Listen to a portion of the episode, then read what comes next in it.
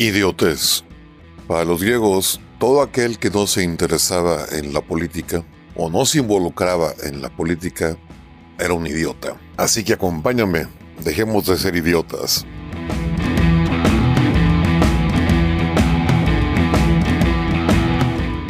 ¿Qué onda, mis aspiracionistas neoliberales, hijos del patriarcado opresor y fachos?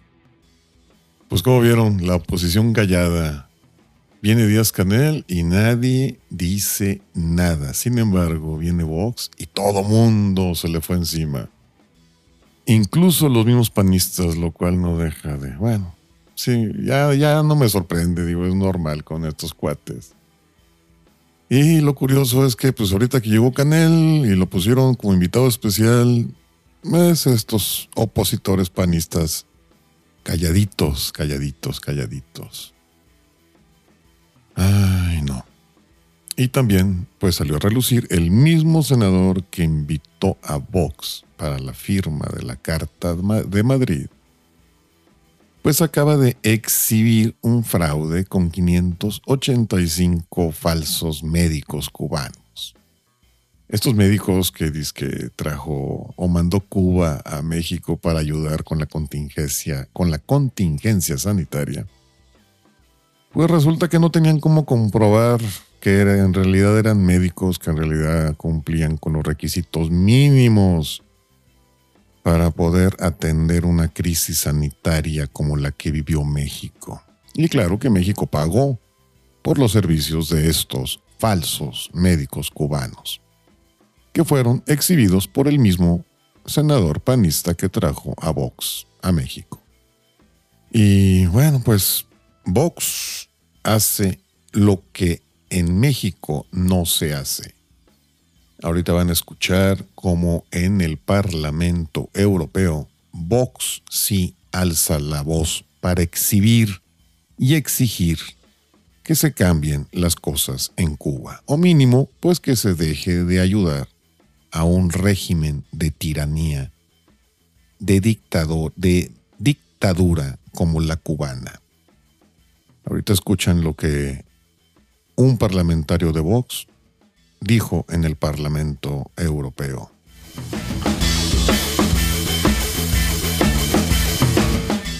Eh, buenos días a todos. Este hoy tiene este Parlamento la posibilidad de realmente reparar una inmensa y larguísima afrenta eh, que se ha cometido contra un pueblo, un pueblo sometido, un pueblo que lleva 63 años aplastado, torturado, eh, al que han arrebatado todos los derechos, al que han hecho en gran parte lanzarse al mar, ser devorado por los tiburones, tener gran parte de la población fuera en el exilio y que sigue ahí como un ejemplo absolutamente intolerable de lo que ha sido por un lado la condescendencia y por otro lado la directa complicidad de las democracias que han permitido que esta anomalía, esta absoluta anomalía que es Cuba, siga allí y, se, y se mantenga. Ha llegado el momento de denunciar un acuerdo que era un acuerdo injusto cuando se hizo y que es absolutamente insoportable hoy cuando cinco años después sabemos todos que no tienen la más mínima intención de cumplir nada de lo que pone y que lo, para lo único que sirve es para subvencionar a la mafia comunista que dirige ese partido, ese partido que vive con una vida de privilegios y lujos mientras tiene al país que era la cuarta el cuarto país más rico de América lo tiene postrado en la indigencia al mismo nivel que Haití. Y que su provincia, Venezuela, esa que invadieron con el acuerdo con Chávez y que han convertido en otro pozo de miseria, de tortura y de dolor, porque las complicidades de Cuba, Cuba no solo aplasta a los propios, al pueblo propio, Cuba está también promoviendo la miseria, el dolor, la desestabilización y la subversión por todo el continente. Es hora de decir que hay que aplicar la cláusula que suspende ese acuerdo que, como digo, solo ha traído privilegios, mayores privilegios y más dinero para la mafia que gobierna que gobierna Cuba en este momento. Y hay que decirle al alto representante y a, una serie de partidos que siguen apoyando aquí a esa dictadura que es intolerable la posición que han adoptado después del 11 de julio, cuando se echaron a la calle los cubanos a defender su dignidad, su derecho a la libertad, su derecho a la democracia como tenemos todos los demás y como reclamamos para nosotros mientras eh, algunos pretenden que Cuba siga siendo una reserva eh, socialista para que vayan a hacer turismo, el turismo del ideal, una serie de personajes de la izquierda intelectual europea. Eso es una vergüenza y tiene que acabar y por eso voten por favor esta resolución para que se haga algo de justicia por fin con los cubanos. Muchas gracias. Así que mis amigos panistas necesitan más Vox, necesitan más Vox. Yo quisiera ver a mis disque opositores alzando la voz como, la, como lo hace Vox en España.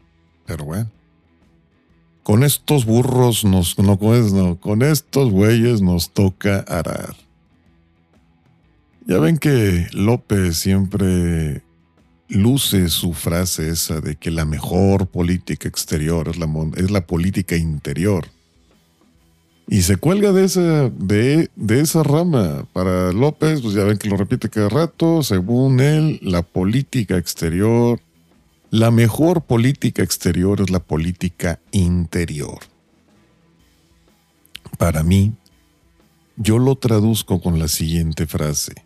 Calladito te ves más bonito. O sea, que su política, que su modo de hacer política exterior en la interior es me quedo calladito para que en el exterior no se den cuenta de lo que soy y pues no me critiquen porque ahorita con esta, esta disquecumbre, la CELAC, pues si algo quedó en evidencia es que López tiene miedo, pavor, terror, sus complejos son demasiado grandes Incluso, pues, prefirió dejar a Ebrar al frente de, de este Congreso con tal de él no dar la cara lo suficiente. Y obviamente, pues le robaron cámara a todos los demás. También digo, en las redes sociales lo han estado comiendo porque al parecer la torre de control de esta central avionera de Santa Lucía su torre de control está inclinada a 15 centímetros. Y pues ya saben que la raza como es y de volada. Digo, y tienen razón además con lo que pusieron, que cómo es posible que si López nos está poniendo en el mundo con nuestra propia torre de pisa mexicana, ni siquiera le demos las gracias, hombre. La verdad es que tiene razón, deberíamos de agradecer al pobre hombre este que nos está haciendo nos está poniendo en un lugar en el mundo que la gente no puede dejar de hablar de tantas tarugadas que hacemos, pero bueno, por lo menos están hablando de nosotros, lo cual ya es ventaja. Ay, preocúpate cuando no hablen de ti, eso sí está para preocuparse, pero en este caso que, aunque sea mal, pero hablan de nosotros, eh, por lo menos hablan. Así que ya tenemos nuestra torre inclinada de Santa Lucía compitiendo con la torre inclinada de Pisa. Y no sean mala onda, sí, denle las gracias a López por, por crear este nuevo monumento. Ay, güey. Y para que vean que no solamente en México se dicen tonterías, ahorita les voy a poner a una comunicadora española, Isabel Subiaur, ¿cómo se, cómo se pronuncia, güey? Isabel Subiaurre. Subiaurre, bueno, Isabel Subiaurre es una presentadora en España y es que en Canarias pues hizo erupción un volcán. Y entonces pues obviamente pues también que están con el escándalo de la erupción en el volcán, ¿no? Y bueno, pues le hace una pregunta muy, pues no sé cómo calificarla, muy extraña esta pregunta para una persona que se supone, porque se supone que su segmento de, de comunicación en este programa de La Sexta, así se llama, La Sexta en España, pues su segmento es precisamente de meteorología, de ciencia y de bla, bla, y la pregunta que hace, pues incluso al experto que se la hace, lo deja con los ojos viendo para el cielo porque dice, ¿cómo es posible que me estén preguntando esto? Pero bueno, es una erupción volcánica que se está dando en Canarias.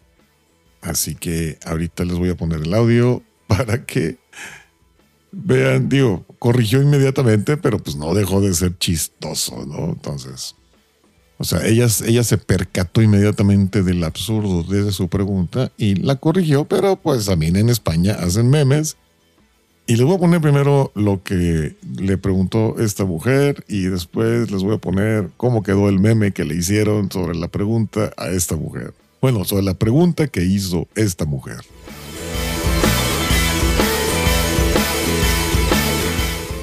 Les diría a bomberos, a agentes forestales, a toda la gente de protección civil para ver cómo se apaga un volcán. Bueno, ya no cómo se apaga el volcán, obviamente, sino cómo se apaga eh, los posibles incendios que se puedan producir a su alrededor. ¿Qué consejos les daría? Bueno, yo en primer lugar cómo se apaga un volcán. Bueno, ya no cómo se apaga el volcán, obviamente, sino cómo se apaga eh, los posibles incendios que se puedan producir a su alrededor. ¿Qué consejos les daría? Yo voy a mear. Espectacular. De esta noticia me enteré por un podcaster español, se llama Tor 4 día a día. Tor 4 es T-H-O-R número 4. Es espacio día a día. O sea, Tor 4 con el número 4 día a día. Por él fue que me enteré de esto. Así que bueno, mis aspiracionistas neoliberales, hijos del patriarcado opresor y fachos, pues con este breve con este breve episodio me despido, espero que se rían un rato y si no, pues es su bronca. Así que, pues si quieren, se lo lavan y si no, pues no se lo laven. Adiós.